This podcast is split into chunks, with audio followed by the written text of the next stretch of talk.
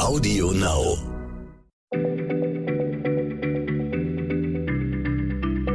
Schneller Schlau, der kurze Wissenspodcast von PM.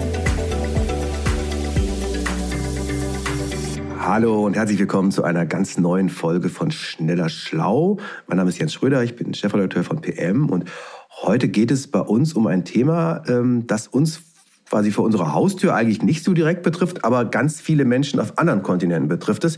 Es geht nämlich um gefährliche Schlangenbisse. Und warum manche Schlangen eben giftig sind und andere nicht, das habe ich mich tatsächlich öfter schon mal gefragt. Und weshalb das Thema weltweit gerade ziemlich viel Bedeutung hat. Zu Gast ist heute meine Kollegin Christiane Löll. Hallo Christiane. Hallo. Christiane ist Medizinerin und unsere Redaktionsleiterin hier und die hat ein paar Fakten mitgebracht. Sag mal, vielleicht erstmal, wie viele Schlangenarten gibt es denn überhaupt so auf der Welt? Also Experten sagen, es gibt weltweit etwa 2700 bekannte Schlangenarten. Darunter sind rund 600 Giftschlangen. Und die allermeisten dieser Kriechtiere, die produzieren ein Gift, das gerade mal ausreicht, um kleine Vögel, Fische oder kleine Säugetiere wie Mäuse umzubringen. Aber etwa 50 Varianten haben es wirklich in sich und die können durch ihren Biss auch Menschen töten. Und die kommen zum Beispiel in Australien, in Indien, in der arabischen Welt oder Afrika vor und sehr oft in Regionen, wo Menschen in ärmeren Bedingungen leben. Äh, manche Schlangen mögen den Regenwald, andere lieben die Wüste. Es gibt nur wenige Gegenmittel und die muss man ja auch erstmal zur Hand haben, wenn man unterwegs ist und von so einer Schlange erwischt wird. Oft ist kein Arzt in der Nähe und ähm, diese Antidots oder Antiserien, äh, wie man die auch nennt, die müssen eigentlich auch gekühlt werden. Also eigentlich nicht so eine einfache Sache. Also gerade in Regenwald und Wüste ist es natürlich nicht so einfach, sowas dann parat zu haben oder irgendwo in der Nähe einen Arzt.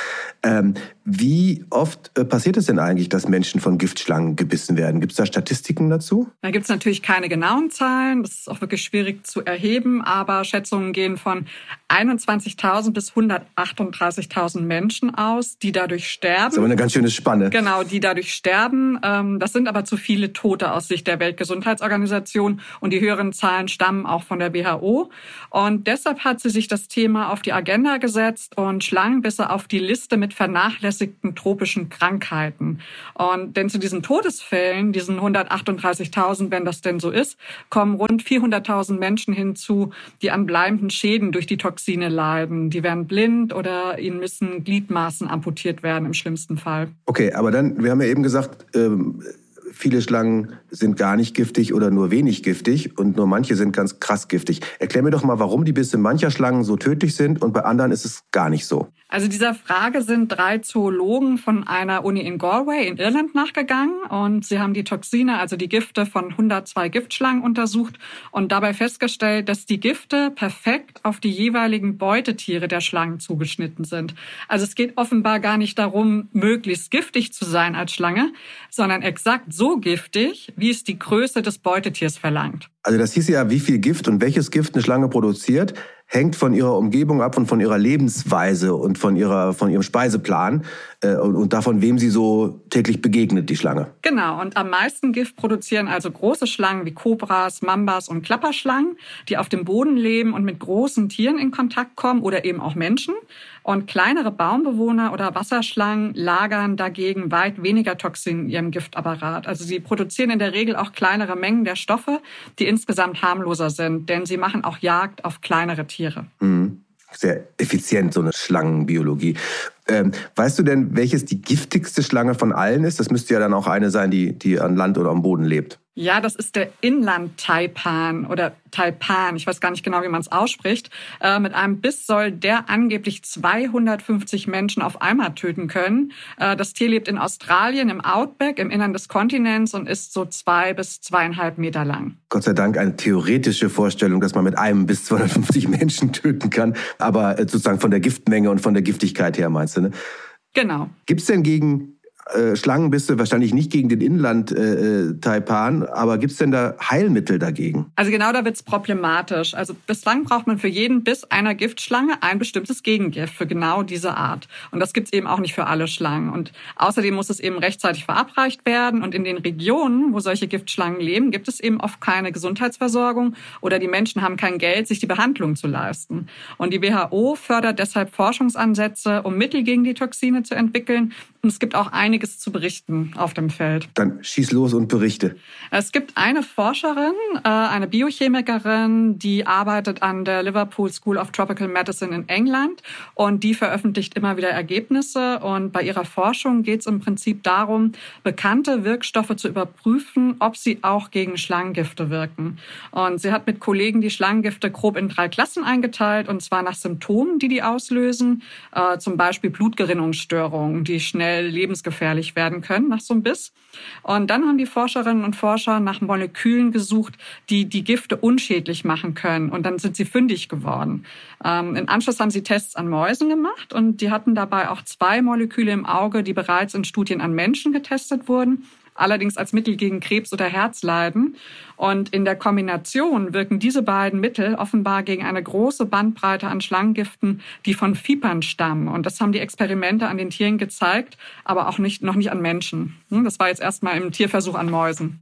Okay, es gibt Hoffnung für Vipernbisse. Wo, wo äh, treiben Vipern ihr Wesen und Unwesen? Also da gibt's so rund 360 Arten, die leben in Nord- und Südamerika oder in Afrika und Asien. Und die Forscher hoffen jetzt, dass sie das Fiebernmittel mit Breitbandwirkung zu einem Medikament weiterentwickeln können, vielleicht sogar in Tablettenform. Ne? Das wäre für ärmere und sehr warme Länder ein Riesenvorteil, weil, das habe ich eben schon mal erwähnt, die herkömmlichen Antiseren müssen sehr oft gekühlt werden. Hm, Tabletten könnte man einfach mitnehmen bei der Dschungeltour. Genau. Ähm, du, hast, du hast gesagt, dieses Team aus Liverpool, glaube ich, hat äh, mehrere Mittel untersucht. Das war jetzt ein Beispiel. Gibt es noch andere Hoffnungsträger? Ja, die haben zum Beispiel auch einen Stoff getestet, den man vor allem nach Schwermetallvergiftungen einsetzt, zum Beispiel mit Arsen, Quecksilber oder Blei. Und im Tierversuch haben sie nachgewiesen, dass der Stoff gegen das Gift der Sandrasselotter schützt. Und diese äh, Schlange kommt in Nordafrika vor, in der arabischen Welt und Asien. Die haben es gern trocken und wüstig. Und ihre Bisse machen einen Großteil der tödlichen Bisse weltweit aus. Und sie sind so 30 bis 50 Zentimeter lang im Durchschnitt, graubraun gemustert. Aber es gibt eben auch längere. Also interessanter Ansatz. Wir untersuchen bekannte Medikamente, ob sie vielleicht eine bisher unbekannte Wirkung gegen Schlangengifte haben. Das ist, äh, klingt sehr vielversprechend. Du hast aber auch gesagt, dass die Weltgesundheitsorganisation, die WHO, noch mehr tun will, dass die noch ein paar Pläne hat, Schlangenbisse einzudämmen. Ja, bis 2030 will die WHO die Zahl der Todesfälle durch Schlangenbisse halbieren. Also eine Art Slogan ist, ein falscher Schritt kann tödlich sein. Also egal jetzt auf dem Weg zur Schule oder auf dem Weg zur Arbeit oder aufs Feld. Und es geht darum, gefährdete Menschen besser zu informieren, dafür zu sorgen, dass sie Schuhe tragen als Schutz. Außerdem sollen den Menschen vor Ort erste Hilfemaßnahmen beigebracht werden und zumindest mehr Medikamente zur Verfügung gestellt werden, die die Symptome lindern. Und es gibt eben Geld zur Entwicklung der Gegengifte. Also, das ist interessant. Äh, neue Forschung und auch politische Initiativen, um die Opfer, Todesopfer und auch die Opfer, die nur krank werden und Schäden erleiden von Schlangenbissen zu reduzieren. Super, sehr interessant, äh, Christiane, vielen Dank. Äh, und liebe Hörerinnen und Hörer, wenn ihr mehr solche Antworten auf solche spannenden Fragen kennenlernen wollt, wir haben natürlich auch ein gedrucktes Heft. Das Heft heißt PM Fragen und Antworten. Und äh, da kann man dann sehr schön mit 50, äh, 60 Fragen pro Heft einfach mal die Zeit überbrücken zwischen den Podcast-Folgen. Das kann ich euch noch empfehlen. Bis dann. Bis dann. Dankeschön fürs Zuhören. Tschüss. Schneller Schlau, der kurze Wissenspodcast von PM.